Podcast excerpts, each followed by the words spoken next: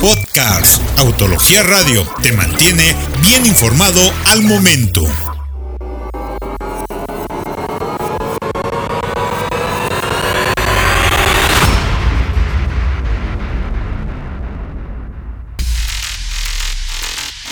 Las leyes de tránsito más extrañas del mundo.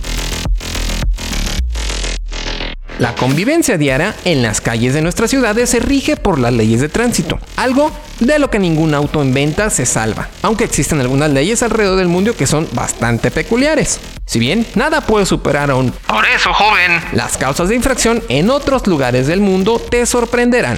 Por ejemplo, ¿sabes cuántas patatas puede llegar en tu auto de manera legal? Quédense con nosotros para averiguarlo.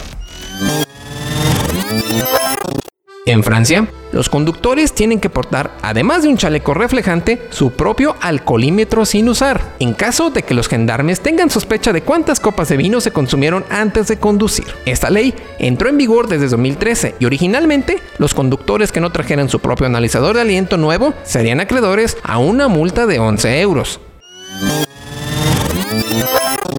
En algunos estados australianos, la ley dicta que los conductores tienen que activar los seguros de sus autos de manera inmediata después de salir de su vehículo, sobre todo si se piensa alejar más de 10 metros del auto. Esto también indica que se deben asegurar las ventanas y no las pueden dejar abiertas ni un poco.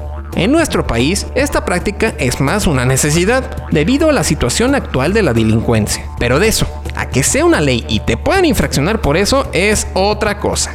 Una ley de mercadeo de patatas fue promulgada en Australia en 1946 y prohibía a cualquier conductor que no fuera parte de la corporación de venta de patatas o alguno de sus agentes de venta a cargar con más de 49 kilos o 110 libras a bordo de sus autos. Para esto, los oficiales no necesitaban cargar con una báscula. Podían estimar el peso con solo ver la pila de tubérculos. Y exceder el límite podía hacer que los conductores fueran acreedores de una fuerte multa, sobre todo en los años 40, aunque parece que afortunadamente hoy en día ya no es tan común.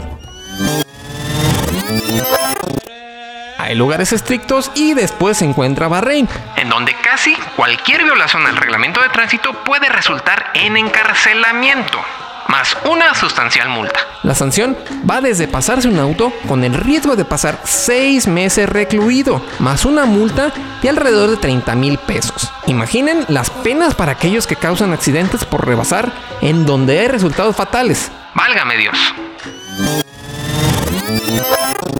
La ley de la isla mediterránea de Chipre prohíbe beber cuando se conduce, incluso si se trata de una botella de agua. Comer detrás del volante también está prohibido. Muchos de nosotros podríamos estar de acuerdo con esta ley, aunque por las razones equivocadas. Las autoridades chipriotas dictan que los conductores deben de tener ambas manos en el volante en todo momento. Y dicho sea de paso, también tienen que circular con las luces encendidas todo el tiempo. Quedarse sin combustible es ilegal en Alemania. Así como lo escuchan, es ilegal quedarse sin combustible en la red de autobans alemanas. sobre todo porque se considera que es un problema previsible. Y a pesar de que muchos mexicanos nos podemos ver amenazados por una ley como esta, en realidad las autoridades alemanas tienen razón, pues detenerse de manera repentina en una carretera donde no hay límite de velocidad es extremadamente peligroso y conlleva una multa de 70 euros O 1.700 pesos mexicanos más o menos. En Japón se toman extremadamente en serio el tema de conducir bajo el estado de ebriedad. Tal grado que afecta hasta a los pasajeros. Conducir bajo la influencia del alcohol es claramente legal, pero lo que sorprende es que los pasajeros pueden enfrentar una pena de hasta 3 años y una multa de hasta 500 mil yenes, alrededor de 107 mil pesos, si se suben a un auto manejado por un ebrio. Así que cuidado con sus tíos. No cabe duda que conducir con audífonos puestos es sumamente peligroso, pero en España también es completamente ilegal, sin importar que los utilices para escuchar música o para hacer una llamada por teléfono como un kit de manos libres. La única manera en la que es aceptable utilizar audífonos en España es cuando se obtiene la licencia de motociclista y se necesita escuchar las instrucciones del instructor. Nosotros creemos que debería ser ilegal en todas partes, incluyendo nuestro país. Muchos hemos escuchado el rumor de que es ilegal conducir un auto sucio en Rusia, aunque eso no es completamente cierto. En Moscú, los conductores pueden ser multados si sus placas están cubiertas con mugre, aunque pueden traer el rastro del auto como les plazca. El clima y las condiciones ambientales de la capital rusa pueden hacer que el auto se llene de lodo, sal o nieve, por lo que las placas son completamente ilegibles y sabemos que los rusos se meten en problemas viales con facilidad.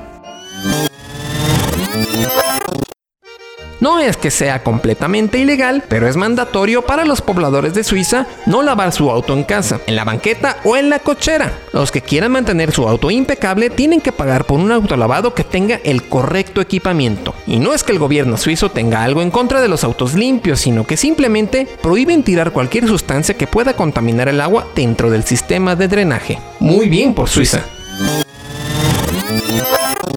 El clima del país asiático de Tailandia puede ser realmente extenuante, con altas temperaturas y una humedad excesiva. Pero eso no quiere decir que puedan conducir sin camisa. No importa si conduces auto, motocicleta o incluso una bicicleta. Siempre se tiene que utilizar una camisa y eso aplica para los turistas, pues es ilegal y de mal gusto. En Estados Unidos hay un pueblo donde es ilegal hacer arrancones y parece lógico que en la tierra de los Muscle Cars tenga algo en contra de quemar llanta. Pero los habitantes y visitantes del pueblo de Derby en Kansas lo tienen estrictamente prohibido. No importa si el conductor quema llanta durante un arrancón o si realiza las tradicionales donas a bordo de un auto. Los que sean sorprendidos serán acreedores a una multa de 500 dólares o una sentencia de hasta 30 días de prisión. Por décadas, los autos vendidos en Francia necesitaban equipar con focos amarillos en las luces. Esta ley data de 1936 y supuestamente tenía que ver con que los soldados franceses pudieran diferenciar de un vehículo francés de sus enemigos durante la guerra. Otros dicen que no tiene nada que ver con geopolítica, sino que era una medida para evitar deslumbrar a los conductores que venían en contrasentido. Sea como sea, las luces amarillas permanecieron como obligatorias en Francia hasta 1993. Más información visita www.autologia.com.mx.